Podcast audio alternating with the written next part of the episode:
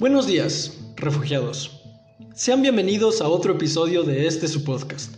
Soy su anfitrión, Salvador Gómez Arceo, y hoy nos desviaremos un poco de los temas que hemos visto en episodios anteriores. No se preocupen, seguiremos hablando sobre la literatura universal y sobre los genios que la han construido a lo largo de los años. Pero consideré necesario hablar sobre este tema porque este podcast no va dedicado únicamente a los genios que han construido la historia de la humanidad con tinta y papel, sino a todo el ser humano en general. Por como yo lo veo, cada uno de nosotros, tú y yo incluidos, somos tan fascinantes y únicos como las historias de las que hemos hablado. Por lo tanto, sería un poquito grosero no hablar de alguien tan fascinante como tú. Y les diré algo que ya he dicho anteriormente en el podcast, y algo que quizás todos hayan escuchado en algún punto de sus vidas. Todos somos una historia distinta. Creo que la gran falla de nuestra generación es pensar que las historias se reducen únicamente a los libros que nuestro profesor enojón nos obliga a leer en secundaria. Por eso es muy fácil que perdamos interés en las historias desde que somos jóvenes.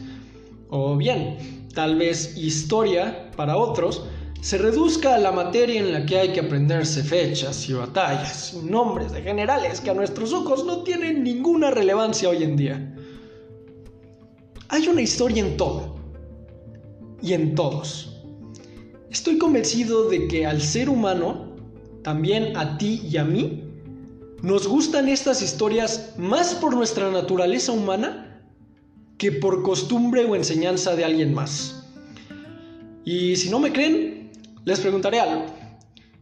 ¿Por qué creen ustedes que las pirámides de Giza siguen en pie en medio del desierto a pesar de llevar más de 4.500 años ahí? ¿No saben? ¿Por qué creen ustedes que la Mona Lisa está protegida por un vidrio antibalas de pulgada y media? Y si esto no fuera relevante, ¿Por qué creen que esta misma pintura es visitada por 8 millones de turistas cada año? ¿No? ¿Todavía no saben? ¿Por qué creen que al día de hoy Hollywood sigue gastando miles de millones de dólares en recrear épocas históricas para sus películas? Así de importante es la historia para nosotros, para los seres humanos. Así de relevante es nuestro pasado para el presente. Y bien, todos conocemos ese amigo que no deja de decir, el ser humano es un animal ignorante, impulsivo, ridículo, y nuestra historia está dirigida irremediablemente hacia la desgracia. A ver, a ver, a ver. Si fuéramos todas esas cosas, ¿en serio creen que apreciaríamos tanto nuestra historia? Por supuesto que no.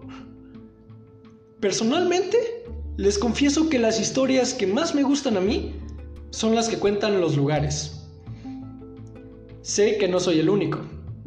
Me encanta que los lugares me cuenten historias porque no necesitan ni una sola palabra para decírtelo todo. Y bueno, no son solo los lugares, también las personas, también los objetos y, como dije, cualquier otra cosa. Pero no puedo explicarlo de un modo mejor que con un ejemplo. Desde pequeño me fascinaba ver las películas de soldados. Eran mis superhéroes, gente normal que era capaz de ver al peligro a los ojos y correr hacia él, no huir de él. No importaba que el enemigo tuviera superioridad en cuanto a número, o en cuanto a inteligencia, o en cuanto a fuerza, o en cuanto a armas. Los soldados de nuestro equipo enfrentaban y encontraban la forma de vencerlos con su intelecto Todas estas historias hablaban sobre la gloria de luchar por la patria, la valentía, la destreza, el compañerismo. Y luego me encontré con una película que cambiaría esta idea por completo, Rescatando al Soldado Ryan.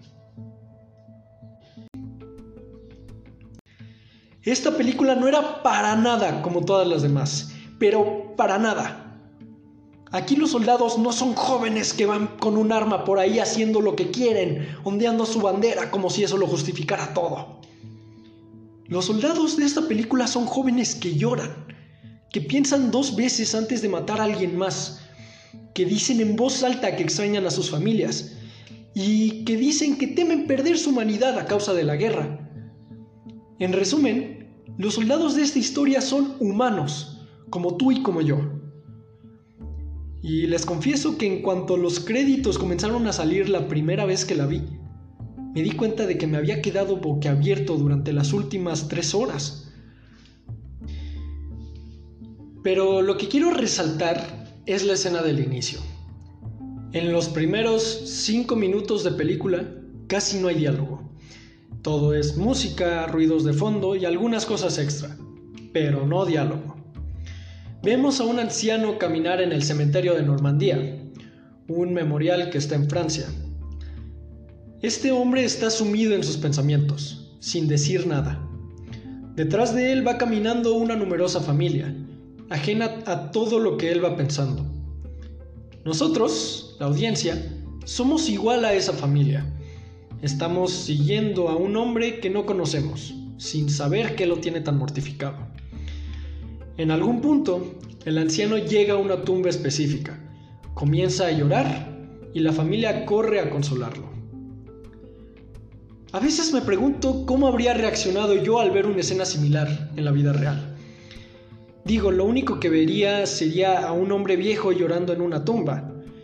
No sabría si la tumba es de un amigo, de un familiar o de alguna persona en especial. Muchas personas no se detendrían a pensar en la historia que hay detrás de ese hombre viejo. Y les confieso, es normal. A veces simplemente estamos demasiado ocupados escribiendo nuestras propias historias como para detenernos a ver cómo las están escribiendo los demás. Pero después, el director nos presenta toda la historia detrás de ese hombre, detrás de esa tumba y detrás de ese museo. Nos cuenta la historia de uno de los sacrificios más impactantes de la historia humana, la invasión de Normandía. Nos pone en los zapatos de los miles de soldados que pelearon en la guerra, todos jóvenes. Nos hablan sobre sus miedos, sus esperanzas y sobre todo de su humanidad. Cuando termina el recuerdo, pues vemos todo con ojos distintos. Ese anciano al que veíamos llorando al principio de la película ya no es un anciano más. Es un héroe de guerra al que hemos visto luchar con valentía en una de las campañas más peligrosas de la historia. Y ese cementerio lleno de pastos verdes, bajo un cielo azul y alumbrado por el sol, alguna vez fue un campo peligroso, donde cientos de jóvenes murieron defendiendo la libertad de la que gozamos hoy en día ese lugar, esa escena, esas imágenes cuentan una historia. Pero a veces no queremos darnos cuenta. Y no me malinterpreten. Los lugares no solo cuentan historias de guerra. Así como la historia ficticia del soldado Ryan, hay miles de eventos simples en el mundo que en realidad pueden contar toda una leyenda. Les contaré una historia que va por ahí. Al llegar a la cima del Everest, los científicos descubrieron que las rocas hasta arriba tenían evidencia de haber estado en algún momento bajo el agua. Así es, damas y caballeros, la montaña más alta del mundo estuvo en algún momento bajo el agua. Este dato me parece sumamente interesante porque es una historia que se repite hasta nuestros días. Vemos solo la punta de la montaña, pero no queremos saber que no siempre fue así. O también, en 1940, un joven francés y su perro caminaban por el campo cuando el perro de repente cayó en una cueva escondida. Al rescatarlo, el joven se percató de que esta cueva estaba llena de dibujos de animales y de personas que parecían ser sumamente antiguos. Les estoy hablando de la cueva de Lascaux. Y los dibujos que el joven francés encontró resultaron ser garabatos de una humanidad que vivió hace 17.000 años. Esta cueva se convirtió en un museo que gente de todo el mundo iba a visitar, hasta que desafortunadamente fue clausurada en los años 60. Y claro, por ser este un podcast que principalmente habla sobre literatura, no podemos dejar pasar la siguiente historia. Hace un par de siglos, la Catedral de Notre Dame estaba en peligro de ser demolida porque estaba demasiado deteriorada. un veterano escritor llamado Víctor Hugo, tal vez lo conozcan, estaba consciente de que aquel lugar era demasiado importante no solo para París ni para Francia, sino para el mundo entero. Estaba convencido de que había más en ese edificio que solo piedras destruidas y escombros. Al no verse capaz de convencer a la gente de pensar igual solo con palabras, le dio una historia a aquel edificio para que toda Francia se diera cuenta de su majestuosidad. Esta historia de la que les estoy hablando se llama El jorobado de Notre Dame y se convirtió en un libro tan universal que al día de hoy hay pocos que no lo conozcan. Por si no es obvio, Víctor Hugo logró salvar la iglesia, pues sigue estando en pie hasta hoy en día. O no sé, incluso el mismo atardecer que, vimos, que vemos cada día. Podemos verlo como los últimos capítulos de una historia. La noche es el epílogo de esa misma historia. La madrugada del día siguiente es el prólogo de nuestro siguiente capítulo. O tal vez solo sea yo, y mi incesante manía de verle un sentido dramático a todo. Y hay otra gran falla en la que todos hemos caído, y es pensar que aunque tengamos algo que decir, no vale la pena contar nuestras historias. Yo mismo caí, este mismo caí en este mismo error cuando comenzaba a escribir mis primeras historias. Recuerdo que leí las primeras páginas de Mal de Altura, de John Krakauer, un libro que detalla una tragedia vivida por un grupo de exploradores que intentaron subir el monte Everest en 1996, que por cierto es un libro que recomiendo ampliamente para aquellos a los que les guste el alpinismo y la aventura.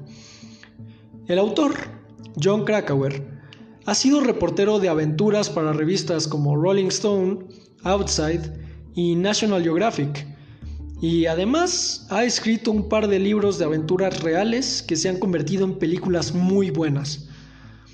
Entonces fue cuando pensé, John Krakauer es un aventurero, pero yo, ¿yo quién soy?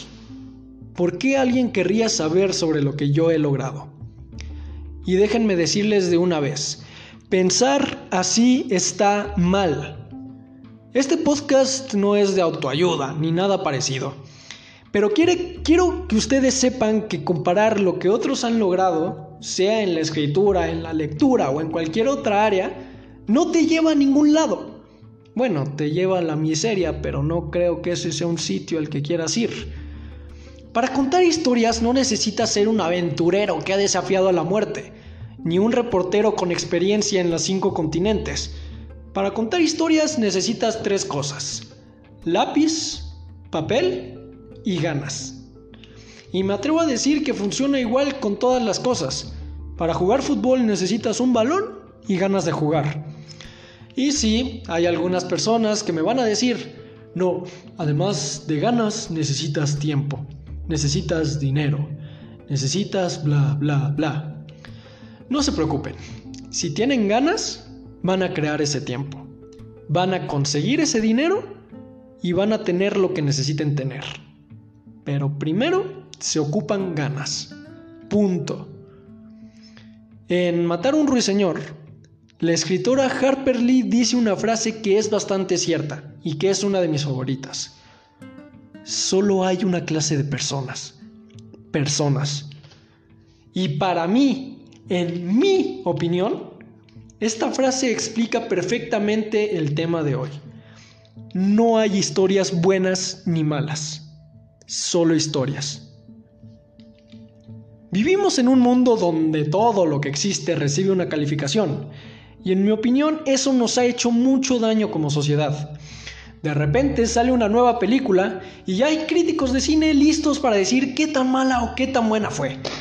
Y me disculpo porque en algún momento yo fui una de estas personas que confiaba en las críticas ciegamente antes de ver una película. Si la calificación era mayor a 50, entonces la veía. Si era menor, no valía la pena verla. Y después me puse a pensar, ¿con qué boca vienen a decir los críticos qué tan buena o qué tan mala es una película? Por lo que yo sé, ellos no tuvieron que estar ahí resistiendo todo lo que los directores, guionistas, actores y productores tuvieron que aguantar para crear esa película. E incluso si hubieran estado ahí, ¿Quiénes son ellos para decir que el sueño de una persona o la visión de una persona es mala o buena? ¿Quiénes son ellos para asignar una calificación del 1 al 100 a lo que una persona quiere hacer o ha hecho? Pero atentos, con esto no estoy diciendo que nos tiene que gustar absolutamente todo lo que vemos en el cine o en la tele o en cualquier lado. Es completamente válido decir que algo no te gusta. Pero que no te guste a ti no significa que sea malo. No es lo mismo decir que esa película es malísima a decir que no me agradó la película. Es una diferencia muy pequeña en cuanto a palabras, pero en cuanto a detalles es enorme. Esto no aplica únicamente en libros o en películas. Con este mismo criterio podemos pensar en los deportes y en los pseudointelectuales que dicen que son un entretenimiento barato. Y otra vez pido perdón porque admito que en algún momento yo fui uno de estos pseudointelectuales. Podemos pensar en cualquier forma de arte. No, no, no cualquier forma de arte. Podemos pensar en cualquier cosa en general. Los críticos van a estar ahí siempre. Y eso no depende de nosotros. Lo que sí depende de nosotros es escuchar o no sus voces. Así que quiero terminar este episodio diciendo esto.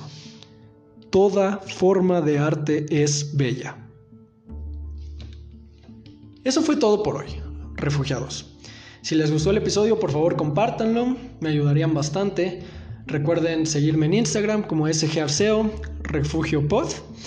Cualquier crit, cualquier comentario, cualquier, cualquier cosa, estoy a sus órdenes. Cuídense mucho allá afuera. Hasta luego.